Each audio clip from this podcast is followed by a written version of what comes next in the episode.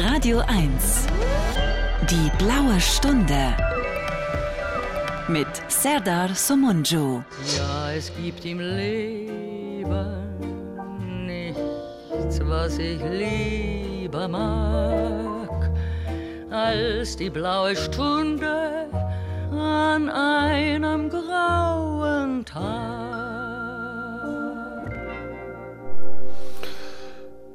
Alter, ey, wo sind wir gelandet? Meine Güte. Zweieinhalb, drei Jahre Corona. Lockdown hier. Eins, zwei, drei. Oh, vierte Welle, fünfte Welle, sechste Welle, Dauerwelle. Äh, Ukraine-Krieg, auch schon fast ein Jahr. Ähm, Klimakrise. Sommer mit acht, zehn Wochen ohne Regen, Flutkatastrophe, Gender-Debatte, äh, Cancel Culture. Und was noch? Äh, keine Ahnung, ganz schön durcheinander. Ja, ich muss meinen Kopf ordnen. Ich muss irgendwie gucken, dass ich meinen Kopf wieder ordne. Aber wo fange ich an? A, B, C, D, E, F, G. Eins, zwei, drei, vier, fünf, sechs, sieben. Ähm na, fangen wir mal mit Corona an. Oh nee, komm, nicht schon wieder. Ist schon tausendmal drüber gesprochen worden. Ähm ja, bekloppt, oder? Also andere Länder, nee, damit kann ich jetzt auch nicht anfangen. Gut, Gott sei Dank, die Inzidenz sinkt. Das ist schon mal das eine. Heute irgendwo, keine Ahnung, ich guck's nicht mehr. Dann ähm, die Impfungen. Hm. Dreimal, viermal, fünfmal. Dann der Gesundheits... Oh, ich will das gar nicht sagen. Ich will das Wort nicht sagen. Ich will auch den Namen nicht sagen. Der Typ, das Phantom, dieses Ding, ähm, der Schatten, der über uns liegt. Das Gestammel des verwirrten Professors, ja, wie aus der Sesamstraße. Äh, das ist nicht mehr einzufangen. Der ist durch. Der geht einfach seinen Weg und ähm, da kannst du noch so viel sagen und argumentieren und fragen und lamentieren. Nö. Der hat sich selber dumm geimpft. Oder, nee, hat er ja gar nicht. Der hat, hat er gar nicht. Äh, der will die anderen. Nee, äh, weiß ich nicht, muss vorsichtig sein. Es, man muss heute vorsichtig sein mit dem, was man sagt. Kann alles passieren. Kann jemand sich verletzt fühlen oder angegriffen oder sogar diskriminiert und da kann jemand sagen, ich will das nicht. Und dann, seit wann ist das eigentlich so? Wie war das eigentlich vor zehn? Ich habe jetzt mal alte Auftritte von mir geguckt. Was ich da alles gesagt habe, meine Güte, da würde ich heute für hingerichtet werden. Nee, also wir haben ja eine wirklich tolle Bundesregierung, die das alles ganz gut macht, so, die sich um uns kümmert und die uns auch die Wahrheit sagt. Also, dass zum Beispiel die Gasumlage nichts mit dem Ukraine-Krieg zu tun, doch, dass, dass, dass, ähm, dass Putin der Schuld ist, dass wir jetzt zahlen müssen. Das sagt sie uns. Und ähm, sie sagt aber auch nicht, dass zum Beispiel der Spritpreis, die, die, die, der Tankrabatt, dass das ähm, zur Hälfte in die eigene Tasche geht, also in die Hälfte der Regierungstasche und ein Drittel in die Hälfte derer, die am Tanken sowieso verdienen und tja, für wen ist das dann Rabatt? Ich traue mich gar nicht, also ich, das ist ja, ich weiß gar nicht, ich traue mich gar nicht mehr zu sprechen, so wie ich denke. Ich denke zuerst, ob ich sprechen soll. Und das ist ja auch neu. Es wird ja wahnsinnig viel gesprochen in Podcasts. Jeder hat einen Podcast, manche sogar zwei oder drei, so wie ich. Und da wird gesprochen, meistens über nichts. Und dann auch manchmal über andere Leute. Der Podcast ist so eine Art Hinterhof geworden, auf dem man lästert und Andeutungen macht und verleumdet und verrät und kleine Zoten reißt und sich selbst so in einem schönen Licht darstellt. Ähm, versucht besonders intelligent rüberzukommen oder witzig oder so. Ja. Ist auch neu. Podcasts. Lästerstuben, ja. Nee, ich, ich traue mich eigentlich nicht, was zu sagen. Das ist ja auch hier eine seriöse Sendung, in der man ähm, bei einem seriösen Sender einen Auftrag erfüllt. Teure Autos zu bestellen und Partys zu feiern mit Sekt und dann sich aus dem Staub zu machen, noch nicht mal einsichtig zu sein, sondern beleidigt zu sein wie ein kleines Kind und auch noch den letzten Batzen sich unter den Nagel zu reißen. Ja, so seriös ist das hier. Aber ich muss da vorsichtig sein. Ich bin, ich bin wirklich angreifbar. Also, selbst aus dem eigenen Sender heraus, da kann man nicht wissen, wer einem da ein Dolch in in den Rücken stößt. Hm. Ach ja, ich versuche das zu ordnen. Ich weiß es nicht. Ich weiß nicht, wie ich anfangen soll. Ich habe ja jetzt schon gesagt, am besten alles durcheinander, so wie in meinem Kopf. Hier mal ein bisschen, da mal ein bisschen und dann gucken, wo es landet. Ich bin dem lieben Gott ja dankbar, dass ich überhaupt noch hier sein darf und spreche. Stell dir vor, du wirst ähm, vaporisiert. Und dann ähm, hast du keine Reichweite mehr, kannst nur noch für dich selbst sprechen oder musst auf eins dieser seltsamen, komischen Portale, wo du dann auch ausgeliefert bist, unsichtbaren Instanzen. Hier weiß ich ja noch, wer es ist, aber bei Facebook, da kannst du ja doch nicht mal einen Brief hinschreiben. Oder YouTube, da musst du dich in Kalifornien beschweren. Oder Spotify oder Twitter oder TikTok oder Ich versuche das mal zusammenzufassen. Wir leben wirklich in einer sehr verrückten Zeit. Und das, was gerade passiert, ist für viele nicht fassbar. Hm, auch für mich nicht. Ursache und Wirkung. Woher kommt das und wie wirkt es? Aber ich weiß, dass es eine sehr verrückte Zeit ist, in der sehr viele Dinge passieren, die noch unklar sind und die irgendwann mal in vielleicht sogar naher Zukunft aufgeklärt werden. Und ich glaube, wir werden uns sehr darüber wundern, was so alles passiert ist, ohne dass wir es wussten. Das klingt nach Verschwörungstheorie. Ich weiß, ich bin mittlerweile auch Verschwörungstheoretiker in den Augen derer, die selbst Verschwörungstheoretiker sind und alle auf ihre Seite ziehen wollen, damit sie mehr sein können. Aber wir sind gar nicht wir, sondern wir sind alle ich. Und da hilft auch nicht, dass man sich in einen Topf schmeißt mit anderen, die Ähnlichkeiten haben. Im Detail gibt es viel zu viele Unterschiede. Und auch das ist ein Chaos, das nicht geordnet werden kann. Es gibt keinen Konsens, nichts gleicher Meinung, sondern viel mehr Unterschiede als Gemeinsamkeiten. Und die werden auch permanent betont. Ja.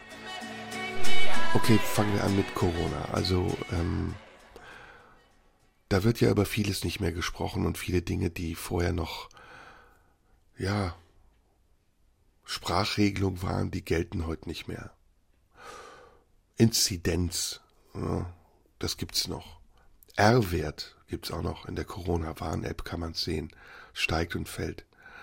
Hm, Verdoppelungszeit, boah, da erinnere ich mich gar nicht mehr dran. Was war das nochmal?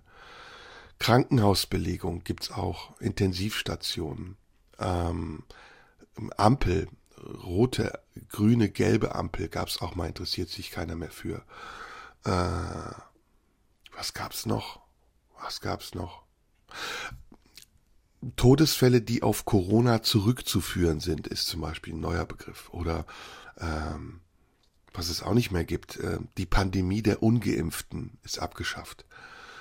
Oder ähm, die Impfung wirkt ge gegen schwere Verläufe. Ja, ist noch halbwegs da. Jetzt ist die Impfung schützt vor Long Covid. Das ist neu. Ja. Hm. Die Impfung ist sicher, gibt's nicht mehr. Oder äh, schützt vor Ansteckung gibt's auch nicht mehr. Die Maske, die schützt noch. In Innenräumen aber. Die Maske schützt in Innenräumen vor Ansteckung. Äh, und ähm, Leute wie, ah, ich will die Namen nicht sagen, ich habe keinen Bock, die namentlich zu nennen, dafür sind sie mir zu, zu unwichtig. Also Leute wie Janosch Dahm zum Beispiel, die sind in ihrem Wahn gefangen. Das ist, die, die kommen da auch nicht mehr raus. Der, der hat zum Beispiel neulich getwittert, ich wollte gar nicht über ihn reden, ähm, irgendeine Zahl, 145.000 Tote. Wie kann man das verantworten? Ja, aber drei Jahre, also 145.000 Tote in drei Jahren. Wenn man jetzt alle Grippetoten der letzten 50 Jahre zusammenrechnen würde, da käme man auf Millionen. Und da könnte man auch sagen, fünf Millionen Tote. Wo soll das noch hingehen? Das ist auch so, ne? Das wird alles zusammengerechnet. 32.000 Millionen Fälle. Ja, aber in, in mehr als zweieinhalb Jahren. Das ist immer noch total viel. Ja, ja, ja, ich weiß, ich. Und dann die Varianten Omikron. Werden gar nicht mehr benannt. Nicht Delta, Epsilon. Epsilon wird zum Beispiel jetzt angebracht. Epsilon, Zeta. Nee, die heißt nur noch Untervarianten. Omikron B45. Wo ist eigentlich Christian Drosten? Der ist weg. Der hat sich aus dem Staub gemacht. Der hat auch seinen Podcast eingestellt, hat gesagt, mache ich nicht mehr, will raus aus der Öffentlichkeit. Der Einzige, der noch übrig geblieben ist in der Öffentlichkeit und das Gleiche sagt wie vor zwei Jahren, ist, ähm, ist der verrückte Professor. Ja. Weil der wahrscheinlich nicht gemerkt hat, dass die anderen lieber ein bisschen Distanz haben wollen und im Zweifelsfall nicht verantwortlich gemacht werden, das, oh, das klingt schon ganz gefährlich, das, das muss ich aufpassen. Ähm, weil er vielleicht irgendwas sowieso nicht merkt. Zum Beispiel, wenn er autofahrend telefoniert und dann sagt, ich habe mit meiner Mutter gesprochen, die ist schwer krank und äh, macht das das besser beim Autofahren zu telefonieren, wenn es die Mutter ist? Hm. Man könnte ja auch sagen, ich lasse mich nicht impfen, weil meine Mutter ist schwer krank ich muss mich um die kümmern und im Fall des Falles, wenn es mir dann nicht gut geht, drei Tage, das wäre dann dieselbe Argumentation, aber nee. Oder dass der verrückte Professor auf der Bühne steht, in einem Comedy-Club, vor Leuten, die keine Masken tragen, in einem geschlossenen Raum. Und man sich fragt, hä? Oder in einem Flugzeug sitzen lauter Regierungsmitglieder und Journalisten und vielleicht sogar auch ja noch Stamm und niemand trägt eine Maske. und alle anderen Leute, die, die im Bus sitzen und in der U-Bahn und sonst wo, die, die müssten eine Maske tragen.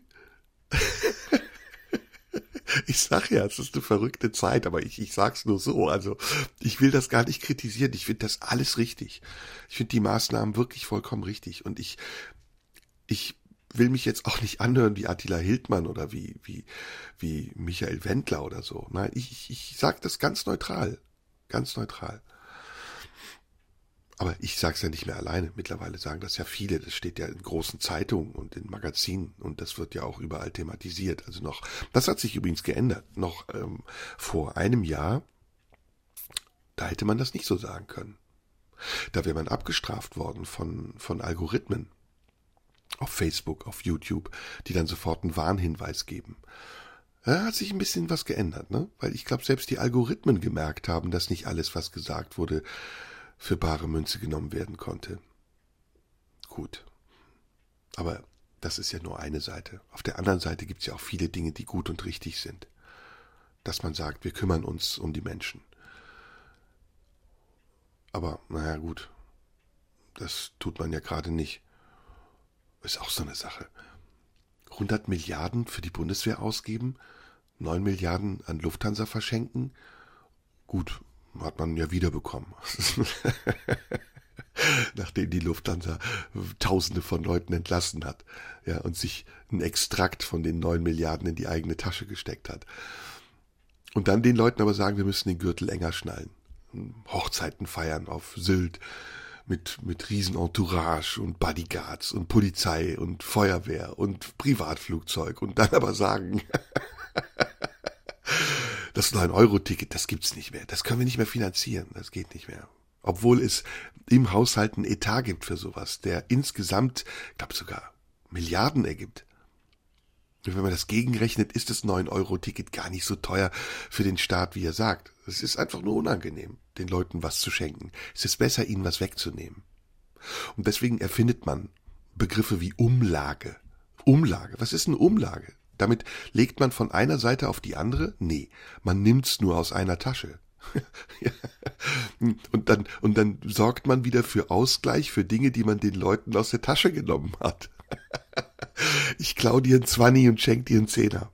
Das ist ein gutes Prinzip. Das muss ich auch machen. Steuer. Das wäre der richtige Begriff. Steuer. Steuer. Kriegssteuer. Das wäre der noch richtigere Begriff. Aber vorher drohen. Sanktionen, ja. Wir müssen Russland in die Knie zwingen. Und wer hat sich jetzt ins eigene Knie geschossen? Wir. Vorher drohen. Ja, Sanktionen müssen immer schärfer werden und man muss fest an der Seite von irgendwem stehen. Egal. Da geht's gar nicht um richtig und falsch. Kriege sind immer falsch. Und niemand, der Krieg führt, hat recht. Sondern Krieg ist immer nur Ausweglosigkeit aus Argumenten, die keiner hat. Und deswegen sollte man sich meiner Meinung nach auch niemals an Kriegen beteiligen weder mit Waffen noch mit irgendwelchen Ideologien, sondern versuchen sie zu vermeiden. Ja, das klingt schlimm, durch Verhandlung. Oh, das ist ein Schimpfwort. Wie soll man mit jemandem verhandeln, der nicht verhandeln will? naja, ich weiß nicht, ob das alles wahr ist, was da gesagt wird. Möchte ich mich auch nicht drum streiten? Bitte nein, ich will mich darum nicht streiten. Ich will einfach nur Ordnung in meinem Kopf. Oh, und wer da jetzt alles was sagt, wo man denkt, oh, kann doch gar nicht wahr sein. Das ist ja auch, man hat ja sein politisches Koordinatensystem aufgegeben. Das gibt's nicht mehr. Heute so, morgen so. Hü hot. Ist doch egal, was kümmert mich das Geschwätz von gestern. Ich war mal gegen Krieg, jetzt ist es wichtig, für Krieg zu sein. Und wer gegen Krieg ist, der ist eigentlich für Krieg. Also der befürwortet Krieg indirekt, obwohl er klar sagt, dass er dagegen ist. Und wer für Krieg ist, der ist eigentlich für Frieden, obwohl er sagt, dass er für Krieg ist. Wer Waffen verkaufen will, der will Frieden verschaffen. Frieden schaffen. Und auch verschaffen und verscherbeln. Guter Versprecher. Wer gegen Waffenverkäufe ist, der ist für Krieg. Es hat sich alles umgekehrt. Man kann auch nicht mehr argumentieren, man wird nur noch beschimpft sobald man was sagt, was nicht in das eigene Schema passt. Dann wird man beschimpft, dann wird man ausgegrenzt, dann wird man bedroht. Dann wird man betitelt. Es gibt Begriffe, die dann sofort sich etablieren. Schwurbler zum Beispiel oder Corona-Leugner oder Putin-Versteher oder Kriegstreiber oder Covidiot oder Schaf oder je nachdem, auf welcher Seite man steht. Und die Begriffe, die etablieren sich dann nicht nur, die bleiben dann auch. Hab mal gehört, der Somunju ist jetzt zu den Querdenkern gewechselt. Der schwurbelt doch auch. Früher habe ich den gemocht, mittlerweile nee. Als er noch aus meinem Kampf gelesen hat, da, da war er auf der richtigen Seite. Genau. Braver Antifaschismus. Der schön festgelegt und zementiert ist, auf eine Zeit, die nicht mehr ist. Aber dass Faschismus lebt und gedeiht und blüht im Hier und Jetzt und seine Farben wechselt und sein Gesicht ändert, das kann man den Leuten nicht erklären. Ja, dass es heute nicht mehr links und rechts gibt, so wie früher, dass man das zuordnen kann, wenn jemand etwas sagt, sondern dass es changiert und variabel ist und dass es eine sehr wehrhafte und unberechenbare Mitte gibt, die ihre Arme mal nach rechts und mal nach links ausstreckt und auch mal diagonal vorne zur Sonne zeigt. Das kann man nicht sagen, sollte man nicht. Jedenfalls, wenn man keinen massiven Widerstand damit auslösen will oder Leute gegen sich aufbringen möchte oder den Zorn der Intellektuellen auf sich ziehen will. Der Zorn der Intellektuellen ist das Schlimmste, weil die können sehr gut formulieren. Die können Artikel schreiben, klug recherchieren, Aufwand betreiben, um etwas zu sagen, was keine Bedeutung hat. Ja, einfach um sich auszudrücken und zu diskutieren, um etwas, was keinen Sinn bringt.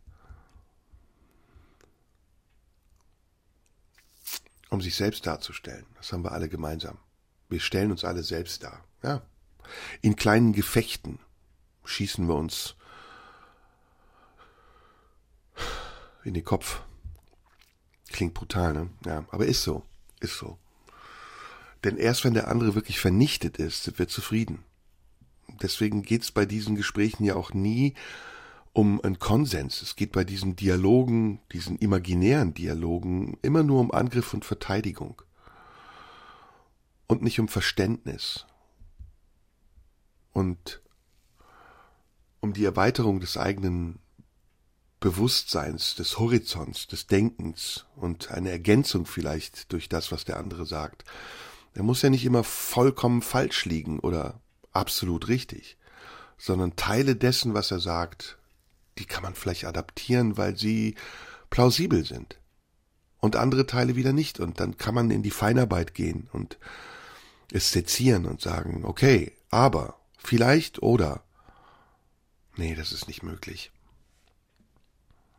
Man fühlt sich durch die Meinung des anderen angegriffen. Ja, sobald der andere etwas sagt, der, die andere etwas sagt, was einem nicht in den Kram passt, schießt man zurück und man versucht ihn zu vernichten. Am besten in den Kopf schießen. Manche bringen sich auch selbst um, wenn sie merken, dass, dass andere sie erschießen wollen. Präventiver Selbstmord.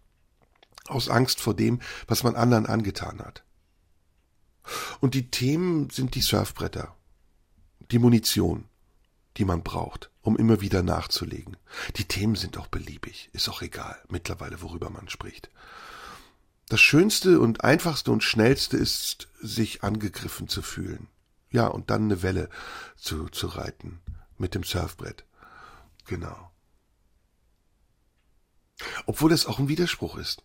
Also dieses Beharren auf Eigenheiten, das ist ja eigentlich der absolute Widerspruch zu einer multikulturellen, vielfältigen, libertären Gesellschaft, in der jeder so sein darf, wie er will.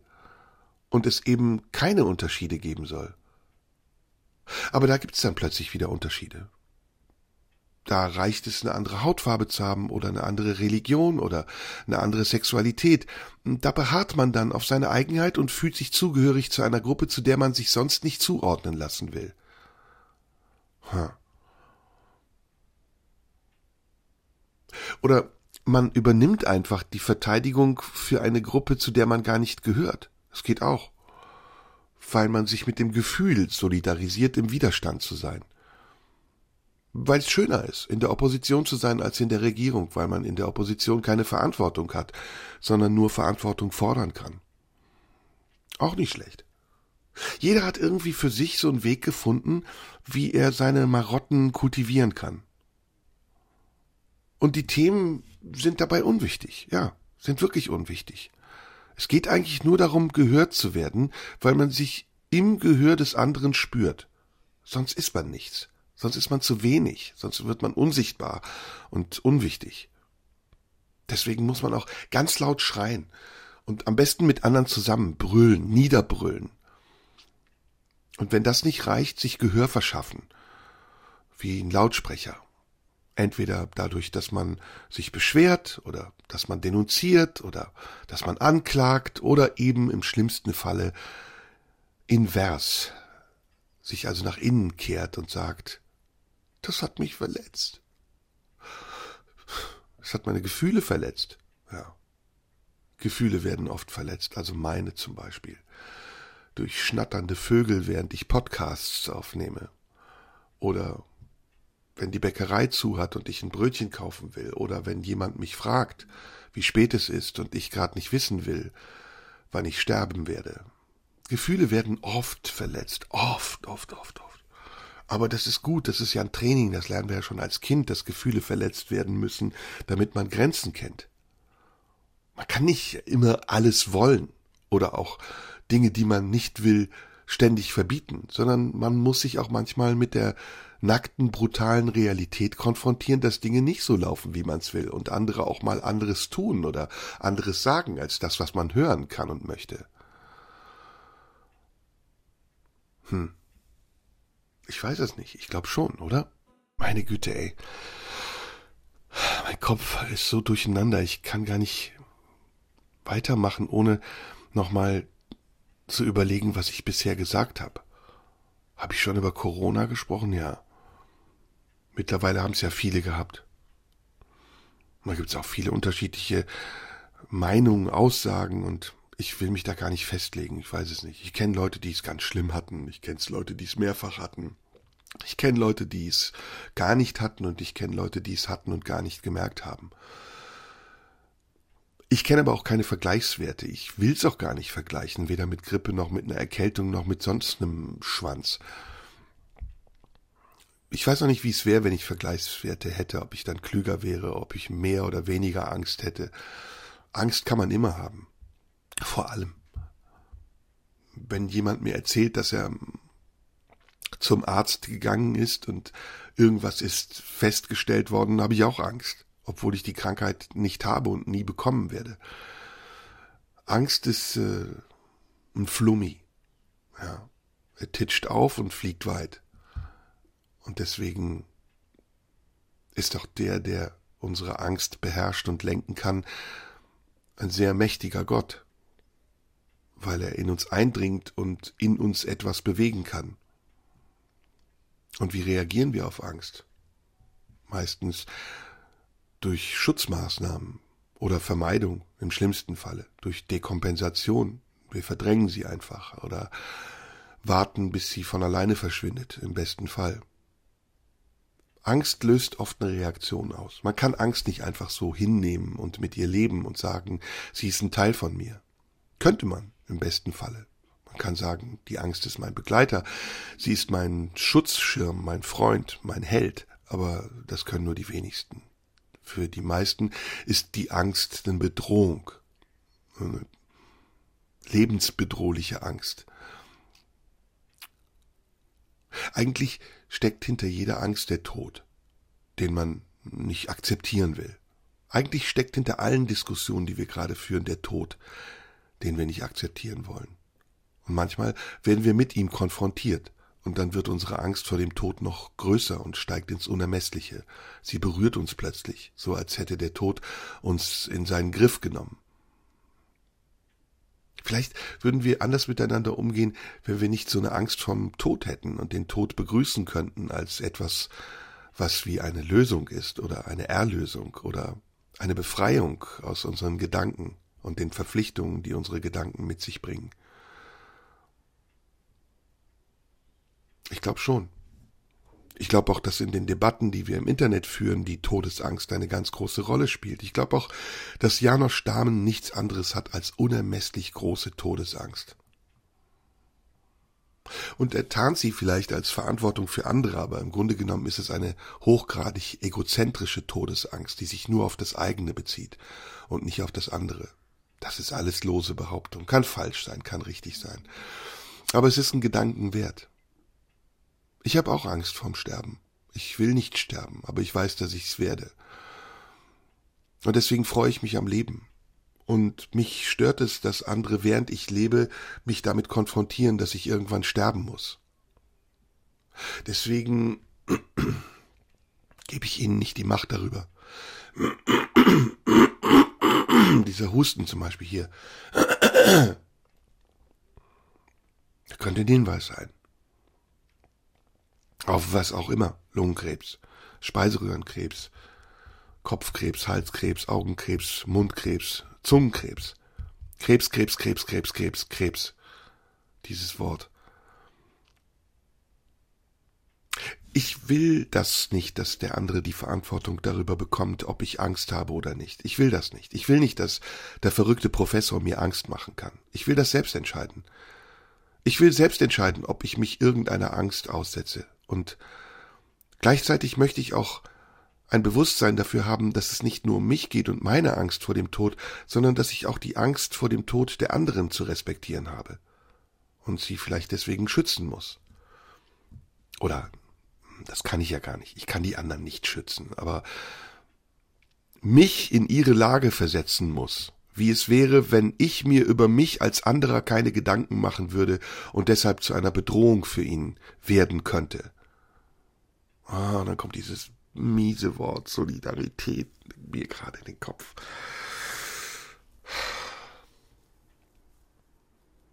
Ich weiß es nicht. Ich kann das nicht sagen. Ich bin wahrscheinlich auch kein solidarischer Mensch. Ich denke an mich. Natürlich. Ich weiß nicht, ob andere Leute an andere denken und jesuitische Züge haben oder wie Nonnen im Kloster schweigen, damit es der Welt besser geht oder sich kümmern. Kümmern. Uh, was für ein widerliches Wort. Aber ich weiß es von mir und von einigen Leuten in meinem Umfeld, die ich kenne, dass wir im Durchschnitt alle Egoisten sind. Noch viel schlimmer, Egozentriker. Und daran kann man uns packen. Durch Identifikation. Ja, dadurch, dass man ein Bild schafft, das dem eigenen Ich ähnelt. Und dann identifiziert man sich, indem man projiziert. Also was wäre, wenn ich der andere wäre? Was wäre, wenn der andere ich wäre? Und das ist quälend, weil dann ist man ständig der andere in seinen Gedanken und selten ich. Es müsste so eine positive Form von Egozentrik oder Egoismus geben, die nicht nur darauf bedacht ist, sich zu schützen und sich Vorteile zu verschaffen am anderen, sondern die mit sich zufrieden sein kann, ohne dass sie anderen schadet. Das wäre, das wäre ein schönes Ich. Nicht so ein hässliches Ich, ein raffgieriges, ein hinterhältiges Ich, das nicht dazu in der Lage ist, andere zu sehen, ohne dass es sich sofort mit ihnen identifiziert oder auf oder von ihnen projizieren muss. Das wäre ein schönes Ich. Aber dazu sind wir alle viel zu sehr gewachsen in unseren Denkstrukturen. Das Ich, das wir sind, das bildet sich aus den Erfahrungen heraus, die wir gemacht haben, aus den Verletzungen, die wir erfahren haben, aus den Veranlagungen, die uns mitgegeben wurden, und dann wird es zu einem festen Klumpen Materie, der ganz schwer nur zu ändern ist. Es sei denn, man geht in eine Therapie oder macht neue Erfahrungen oder wird aufs Neue geprägt. Im besten Falle macht man positive Erfahrungen mit negativen Eigenschaften und ist bereit, sich zu ändern. Aber wer von uns ist wirklich bereit, sich zu ändern? Wer von uns verspürt nicht sofort Widerstand in sich, wenn er merkt, dass der andere ihn stört, durch das, was er sagt, durch die Art, wie er denkt oder wie er sich gibt? Wer hat nicht das Gefühl, dass sich der andere einem in den Weg stellt, wenn er darauf beharrt, ein anderer zu sein? Wir alle. Ich auch. Ich kann nicht ablassen von meinem Ich. Ich bin viel zu verliebt, narzisstisch, krankhaft eigentlich egozentrisch, um sagen zu können, ich bin mir egal. Naja, und all das spielt im Augenblick eine große Rolle. Sich wieder egal sein zu können und Dinge egal sein lassen zu können. Das kriegen wir nicht mehr hin. Radio 1. Die blaue Stunde mit Serdar Somunju. Ja, es gibt im Leben nichts, was ich lieber mag, als die blaue Stunde an einem grauen Tag. Ich habe total oft das Gefühl, dass wir nur noch streiten und dass uns die Medien und das Internet dazu anleiten, noch besser und noch mehr und noch vehementer, noch unerbittlicher zu streiten miteinander. Das, was ich als Vernichtungsdrang wahrnehme, ist nichts anderes als eine Unfähigkeit zum Frieden, zum inneren Frieden, der ja nichts anderes als einen äußeren Frieden mit sich bringt. Wenn ich mit mir im Reinen bin, dann kann mich auch von außen nichts durcheinander bringen. Und dann bringe ich vielleicht auch das Außen nicht durcheinander. Dann ist mein Einfluss auf das Außen vielleicht viel reiner, als wenn ich mit dem Chaos, das in mir ist, nach außen gehe und versuche es durch Außen innen zu ordnen. So wie ich gerade. Wir streiten so viel, wir streiten immer wieder von vorne um die gleichen Themen. Wir, um, wir streiten um Grammatik, um er, sie, es, das, der, dies, du, ich, sie. Wir streiten um Bücher, um Filme, um Menschen, die schon längst tot sind und ob sie nicht noch toter sein können, dadurch, dass wir feststellen, dass das, was sie getan haben, nicht gut und richtig war. Wir streiten um so viel und wir einigen uns so selten. Es geht uns so wenig um Einigung, um Konsens, um, um aufeinander zugehen und, und, und sich vielleicht einfach mal in den Arm nehmen und lieb haben und sagen, hey, alles gut. Janosch, du brauchst keine Angst zu haben. Ne? Es wird schon wieder. Deck dich zu und morgen früh ist ein neuer Tag. Oder dem verrückten Professor sagen, hey, hey, hey, hey, hey, mach mal halblang. Ja? Das ist die Leute, das, das verwirrt die Leute. Mach doch, sag doch nicht direkt das, was du denkst. Wart doch erstmal ab und, und dann nicht die erstbeste Studie und das erstbeste Exposé und nein, wart doch mal bis du fünf, sechs, sieben, acht, neun, dann hat das auch mehr Gewicht, was du sagst. Wenn du einmal im Monat was sagen würdest, und nicht auch immer wieder zum gleichen Thema, sondern äh, verteile es und sprenkel doch ein bisschen hier und da, wie bei Pflanzen. Wenn du Pflanzen mit einem festen Strahl aus einem Gummischlauch gießt, dann mögen die das nicht. Das ist denen zu fest. Du musst so einen modernen Sprenkler kaufen, so einen Gießkopf, damit es sich anfühlt wie Regen. Und der beste Regen ist der kontinuierliche, sporadische und fruchtbare Regen und nicht der Sturm und der Wind und das Chaos und die Flut, die Überforderung, weil die Pflanzen dann nicht mehr trinken können. Die sind einfach überfordert, die sterben dann, die sagen, das ist uns zu viel. Schon wieder der Tod und gleichzeitig muss ich husten.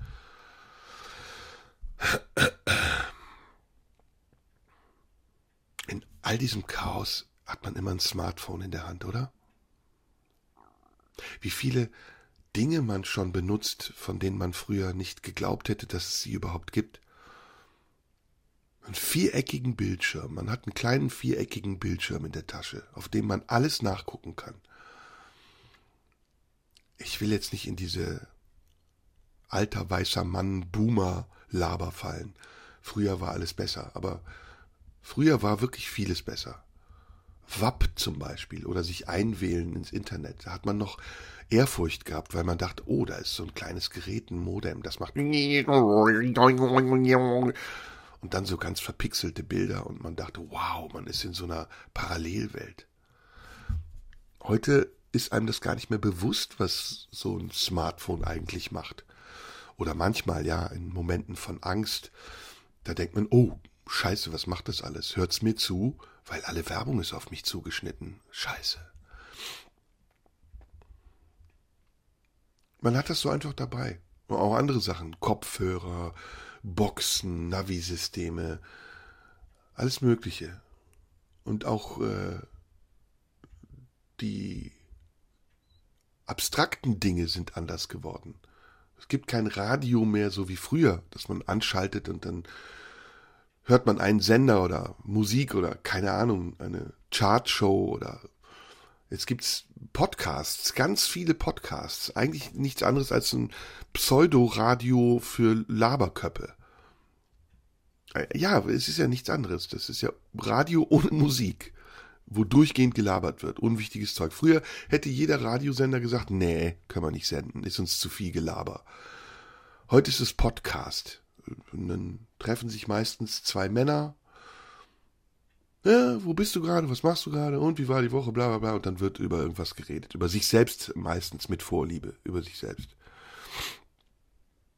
das Schlimme ist, dass ich das ja alles mitmache. Ich habe auch ein Smartphone, ich habe auch einen Podcast, ich bin auch Narzisst und in der Öffentlichkeit und alles Mögliche, was ich hier anderen vorwerfe, das kann man mir auch vorwerfen. Das Schlimme ist, dass ich das alles mitmache. Aber ich sag mir, ich bin einer der wenigen, die Selbstkritik so gut formulieren können, dass es so wirkt, als würden sie nicht mitmachen. Ja, ein Lügner ein öffentlicher Lügner. Aber bitte, warum sollte man auch öffentlich die Wahrheit sagen? Öffentlichkeit ist eine Lüge, ist ja nichts anderes als ein Lügenfeld, auf dem sich Leute treffen, die sich darstellen. Und Darstellung ist immer anders als die Realität. Das ist ein Wunschbild. Wenn wir alle in der Öffentlichkeit so wären, wie wir wirklich wären, dann wären wir ganz hilflos. Dann müssten wir uns viel häufiger in den Arm nehmen und über den Kopf streicheln und sagen, ja, ist schon gut. Kein Problem. Du fühlst dich heute schlecht. Du willst heute einfach ein bisschen Dampf ablassen. Ich weiß, du brauchst Zuspruch. Okay. Ja, du bist ganz toll. Natürlich. Ach, wirklich? Da warst du im Urlaub? Ach, schön. Das konntest du dir leisten. Ja, das, was du sagst, ist eigentlich wirklich witzig. Und die Art, wie du dich darüber aufregst, wunderbar. Och, und du hast auch eine eigene Fan Fernsehsendung im Hauptprogramm. Na, das gibt's ja gar nicht. Und da machst du ganz tolle Sachen und machst dir viele Gedanken. Ja, aber in Wirklichkeit liegst du dann nachts im Bett und weinst, weil du dich einsam fühlst? Och nein, du bist depressiv? Ach komm, du nimmst Drogen. Warum? Weil du dich verloren hast? Och komm, bitte. Das schadet dir doch. Dann geh lieber wieder in die Öffentlichkeit und lüg die Leute an. Das ist besser. Naja, klingt jetzt ein bisschen böse, oder? Ist aber lieb gemeint. Ich, ich meine das nicht böse. Ich sage das als Anregung. Als Anregung für diejenigen, die sich jetzt mit mir im Moment identifizieren können, damit sie wissen, ich meine sie nicht. Nein, nein, nein, ich meine immer nur mich. Ich bin ja immer nur bei mir. Ich bin Egozentriker, Hyper, Supra, Ultra-Egozentriker. Machen eine Therapie hier bei Radio 1. Eine Selbsttherapie. Oh, das ist übrigens eine Lösung. Wir machen alle eine Selbsttherapie. Wie wäre das?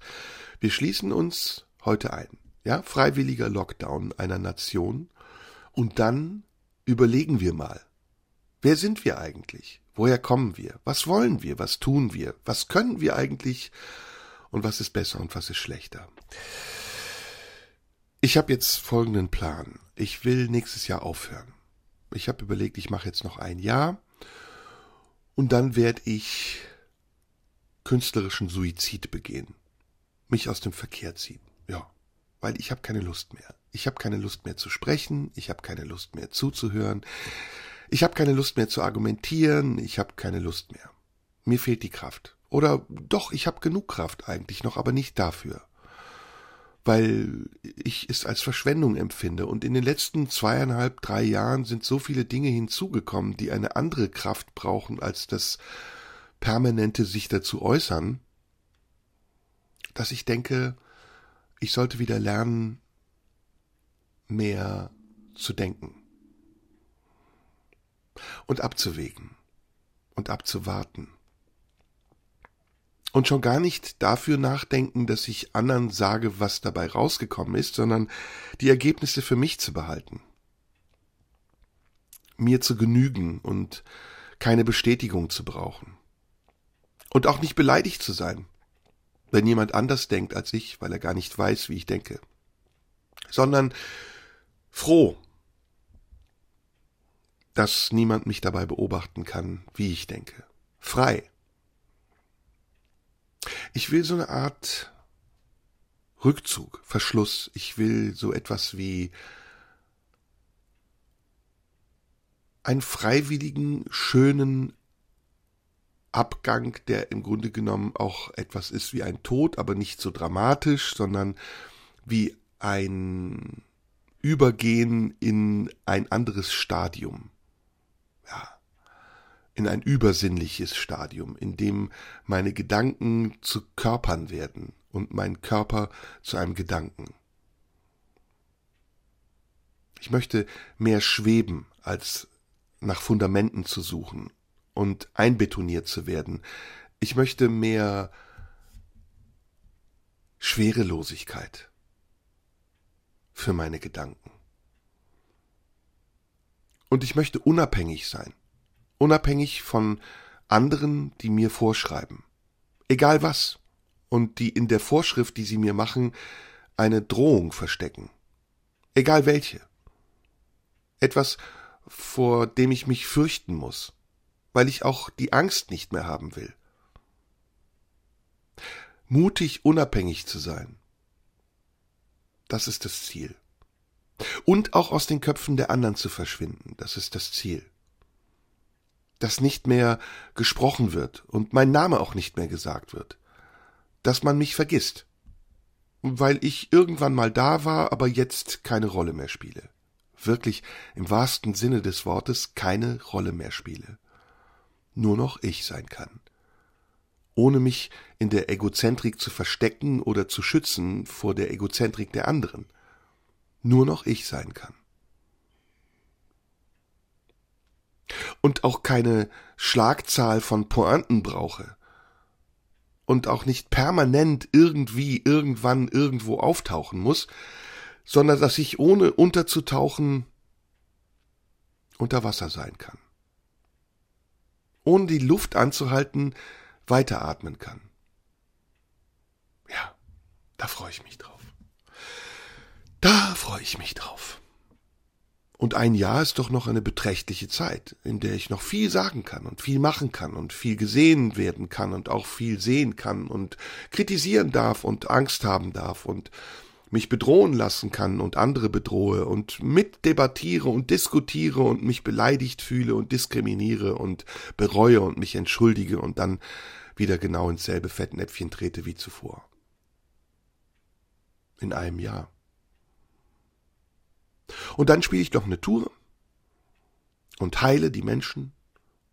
Und dann lege ich mich hin, schließe die Augen und atme. Genau, das ist das Ziel. Hm. Und, ähm, und ähm, viele andere Dinge auch. Es ist ja nicht nur ein Ziel, es gibt ja mehrere. Lieben lernen zum Beispiel wieder. Ich möchte wieder lernen, bedingungslos zu lieben und geliebt zu werden. Oh, das ist etwas, wonach ich mich sehr sehne. Geliebt zu werden, bedingungslos. Auch von Menschen, die mich gar nicht kennen. Die mich jetzt vielleicht sogar noch verachten und dann sagen, na ja, ich habe ihn lieben gelernt. das ist auch ein schönes Ziel, oder? Das hat so was Salbungsvolles, was Prophetisches. Es hat was Übersinnliches. Menschen einfach zu geben oder sich ihnen zu schenken, ohne etwas zu verlangen und nehmen zu wollen. Ich will auch nicht mehr erwarten.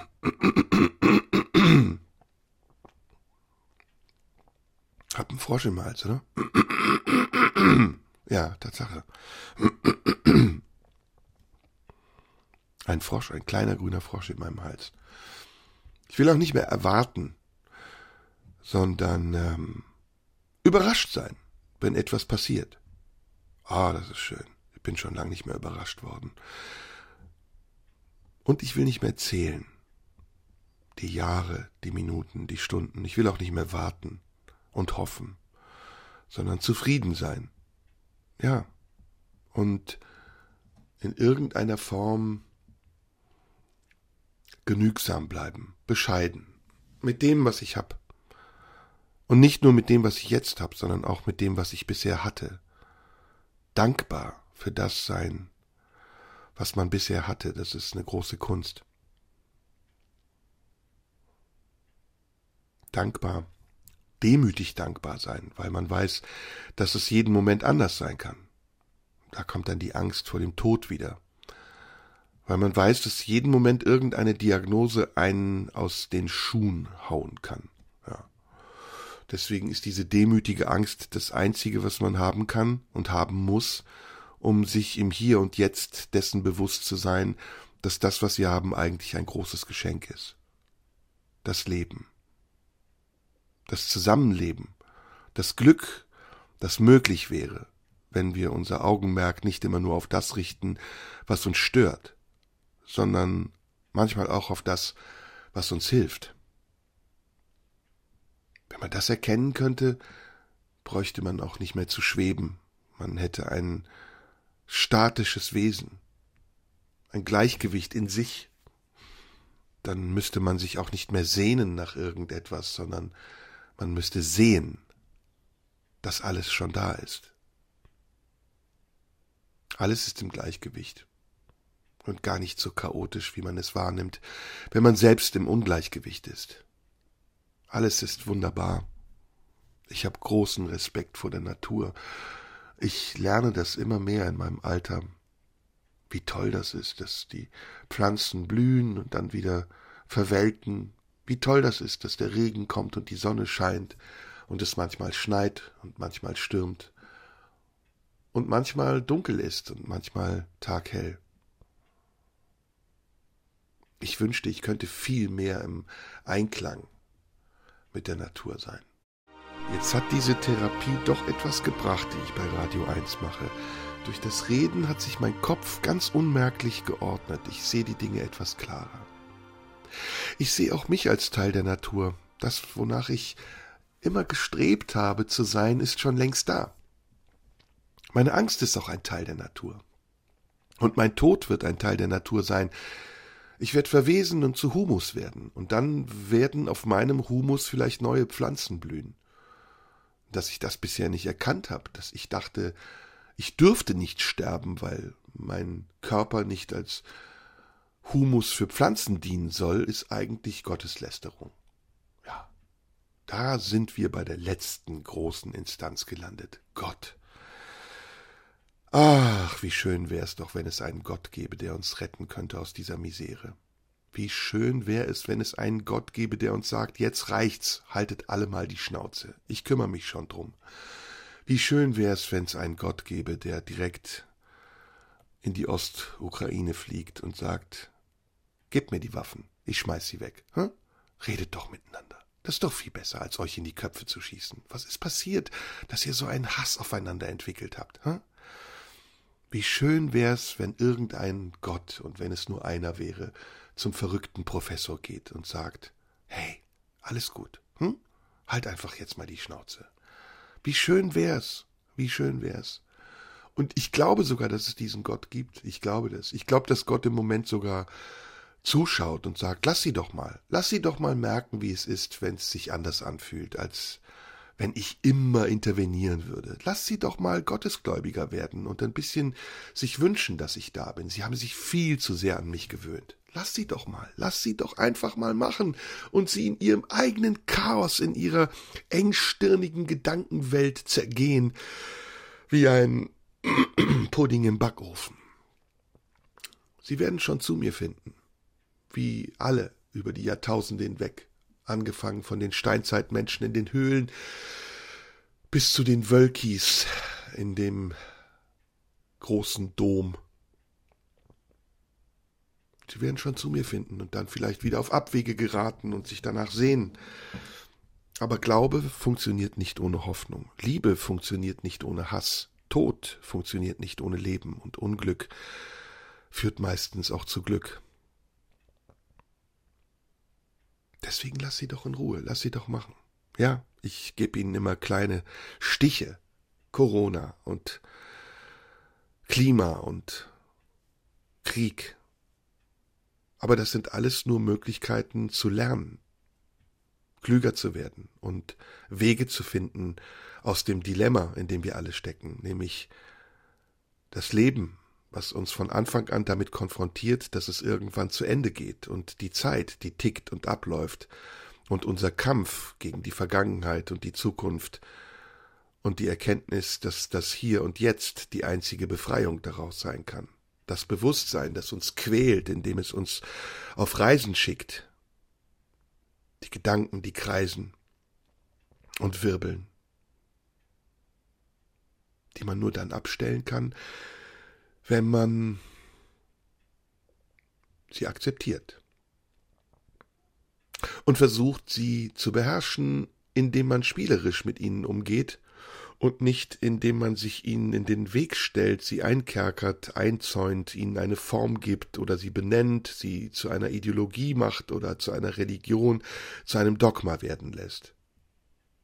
Der Umgang mit den Gedanken, mit dem Chaos, das im Kopf herrscht, das Filtern der Einflüsse, die von außen kommen, das Abwägen, ob man es an sich heranlässt oder ob man es nimmt und auf andere wirft, wie ein Projektor um darauf, wie auf einem Transparent auf einer Leinwand, den eigenen Film zu sehen, in dem man der Hauptdarsteller, die Nebendarsteller, der Regisseur und der Kostümbildner zugleich ist.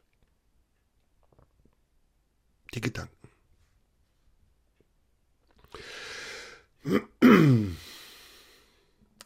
Manchmal bringt's was, so einfach ins Blaue hineinzureden, in die blaue Stunde hineinzureden. Manchmal. Manchmal macht's auch traurig. Und es belegt die Stimme und reizt den Husten. Aber es ist etwas, wofür man dankbar sein kann. Ich, du, sie, er, das, sie, es. Ja. Statt immer wieder. Ich komme schon wieder darauf. Ich will nicht nochmal darauf kommen. Immer wieder nach dem Haar in der Suppe zu suchen und ach, was ist das nervig und kotzt einen an. Energieverschwendung. Energieverschwendung. Viel Energie verschwendet für nichts. Wenn wir alle unsere Energien bündeln könnten, die wir sonst verschwenden für Belanglosigkeiten, da bräuchten wir weder eine Gasumlage, noch hätten wir einen kalten Winter. Wir könnten dann auch Flugzeuge damit anfeuern und Gespräche lenken. Wir könnten Liebe geben. Aber die verpuffte Energie, die wir einfach nur so weggeben, als wäre sie nichts wert. Die kanalisiert sich dann sogar und wird zu negativer Energie, die zerstörerisch ist. Ja, das dem anderen in den Kopf schießen wollen. Die sucht sich ihre Wege und ihre Bahnen, um zersetzend zu werden, wie Säure. Okay, also Gedanken ordnen, Energie bewahren, Liebe geben. Haben wir schon mal drei Sachen nicht alles glauben, was man liest und hört, nicht sofort die Schnauze aufmachen, sobald man einen Impuls hat und gut sein. Lassen, auch wichtig. Im Grunde genommen keine große Herausforderung für einen Menschen, der es schafft, 100 Meter unter 10 Sekunden zu laufen oder Brutto-Registertonnen schwere Geräte in die Luft fliegen zu lassen oder Impfungen zu erfinden, die vor Krankheiten schützen sollen. Im Grunde genommen keine schwere Aufgabe, aber fast unmöglich, weil das Ego noch im Weg steht, das verletzte Ego. Das verletzte Ego steht uns allen im Weg. Wir haben alle unsere Verletzungen unsere Erinnerung an die Momente, in denen wir ungerecht behandelt wurden, in denen wir vor Wut geweint haben und unser Spielzeug kaputt gemacht haben, die Momente, in denen wir einsam waren und uns danach gesehnt haben, dass die Mutter ins Zimmer kommt und über den Kopf streicht und sagt, es wird schon alles gut werden. Was rede ich für einen Scheiß? Was rede ich für einen Scheiß? Ich schäme mich ein bisschen dafür, dass ich das hier alles sage ist doch eine Radiosendung. Ich muss doch, ähm, naja, ich muss so einen klugen Augenaufschlag vermitteln, den man gar nicht sieht, aber es muss klüglich wirken. Und es muss passen. Es ist ja hier nur für Erwachsene und nicht für Vollidioten. Wäre auch ein guter Claim. Radio 1 nur für Vollidioten. Also ich schäme mich schon genug, aber andere müssten sich noch viel mehr schämen, sage ich mal an dieser Stelle, wenn mein egozentrisches Ich aus mir herausspricht. Aber gut, das ist ja nicht meine Aufgabe, andere zu belehren. Ich weiß gar nicht, was meine Aufgabe ist, ob ich eine Aufgabe habe oder ob ich aufgabenlos in einem Radiosender zwei Stunden vor mich hinsprechen darf. Ich weiß es nicht. Man merkt, die zweieinhalb Jahre sind nicht spurlos an mir vorübergegangen. Ja. Das äh, schreiben viele in Kommentaren und äh, sie meinen das böse, weil sie damit sagen wollen, er ist durchgeknallt.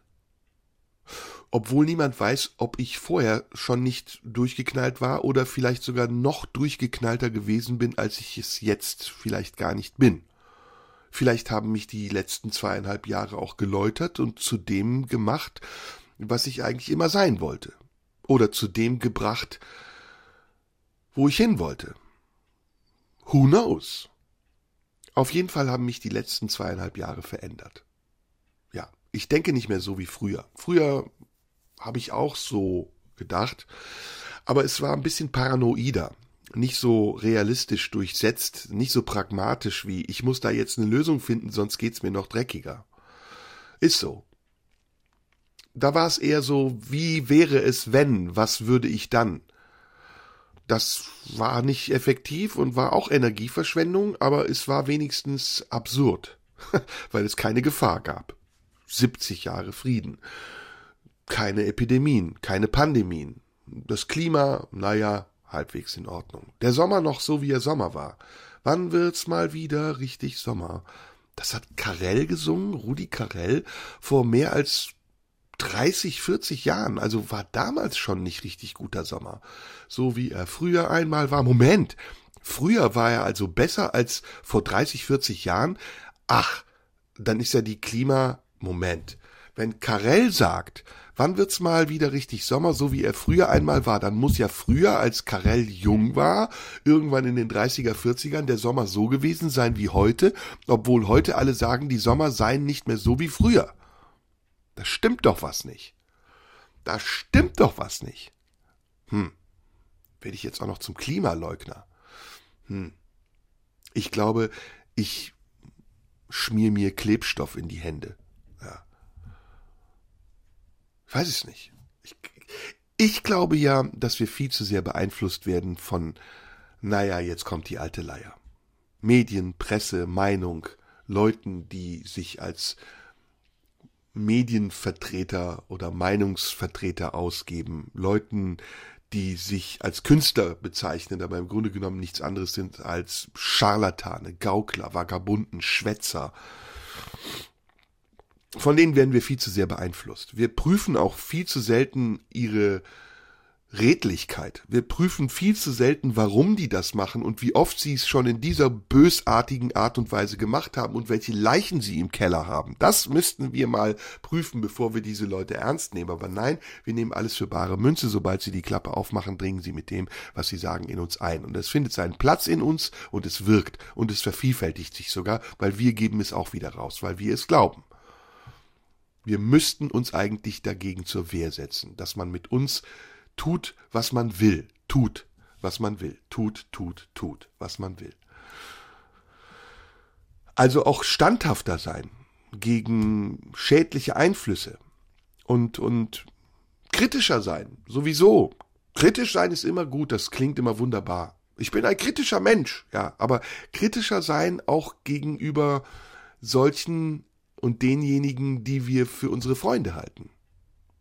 Denn sie verwickeln uns manchmal in Gedankengänge, die nicht immer produktiv und konstruktiv sind, sondern sie vertuschen manchmal auch ihre eigenen Gedankengänge, die sehr oft destruktiv sind.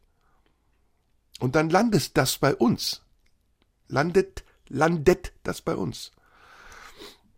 Bei mir. Also wer ist uns? Ich, nicht ihr. Auch nicht wir, ich. Maskulinum, ich, ichchen, ichchen, das Ichchen in mir. Ja. Und was macht es dann, wenn es im Ichchen landet, dem erbärmlichen kleinen Stück von Ich? Es drückt ein wenig. Es drückt ein wenig. Wie die letzten zweieinhalb Jahre. Es drückt. Und es tut mir leid, ich kann nicht anders als das in diesen zwei Stunden, die ich hier zur Verfügung habe, immer wieder zu sagen. So wirklich wohl fühle ich mich in dieser Pufferzone zwischen böser Vorahnung und stiller Hoffnung nicht. Ich habe mich eingerichtet und aber nicht noch nicht abgefunden. Und ich versuche mit einer kleinen Machete bestehend aus meinen Gedanken, mir einen Weg zu schlagen durch den Dschungel der Ungewissheit. Und mir ein Ziel vorzustellen, das nicht der Tod ist, vor dem ich Angst habe, sondern welches die Erlösung sein kann, auf die ich mich freue. In einem Jahr. Und ich hoffe, dass dann auch all das worüber wir jetzt sprechen, Vergangenheit ist und wir uns vielleicht sogar im besten Fall nicht mehr daran erinnern müssen, sondern uns auf das konzentrieren können, was da ist und nicht auf das hoffen müssen, was kommen kann. Ich glaube an einen Gott, den es nicht gibt, an einen Gott der Menschlichkeit und der Liebe, ich glaube an einen Gott, der ich selbst sein kann, wenn ich es schaffe, die Teufel der anderen in mir zu überwinden. Aber die anderen sind es nicht schuld, weil sie selbst Götter sind, die mich in sich als Teufel sehen. Weiß nicht. Vielleicht sollte ich auch weniger versuchen zu wissen.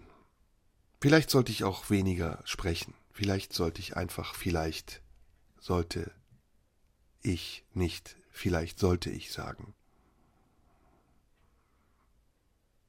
Zum Schluss ein Gedicht.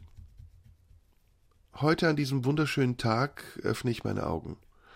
Und auch wenn ich es nicht mag, ich werde ihn aufsaugen so wie jeden anderen Tag, der mir entgegenkommt, ohne dass ich danach frag. Den Rest könnt ihr dazu erfinden, dann haben wir etwas Gemeinsames geschafft. Atmen. Am Ende atmen. Sonntag, kurz vor 18 Uhr. Hier ist Radio 1, die blaue Stunde.